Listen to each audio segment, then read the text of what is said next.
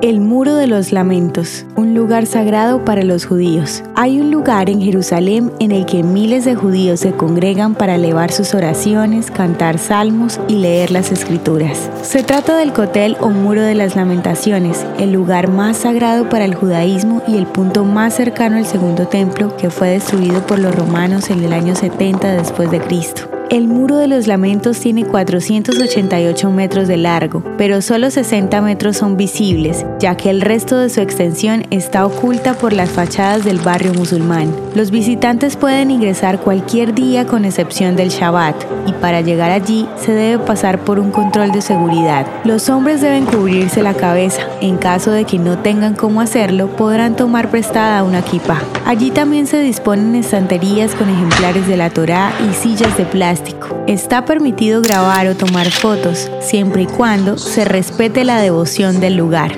El Muro de los Lamentos es uno de los lugares más visitados en Jerusalén y miles de turistas se acercan cada día para dejar sus peticiones, introduciendo un papel entre sus piedras.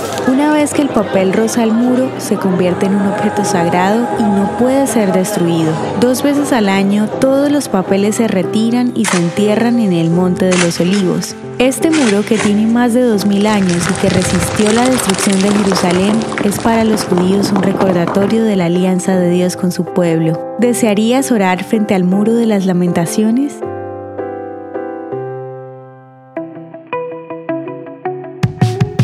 Espera, no te vayas sin antes contarnos qué te gustó de esta audiohistoria. También puedes darnos ideas de lo que quieres escuchar. Nos vemos en los comentarios.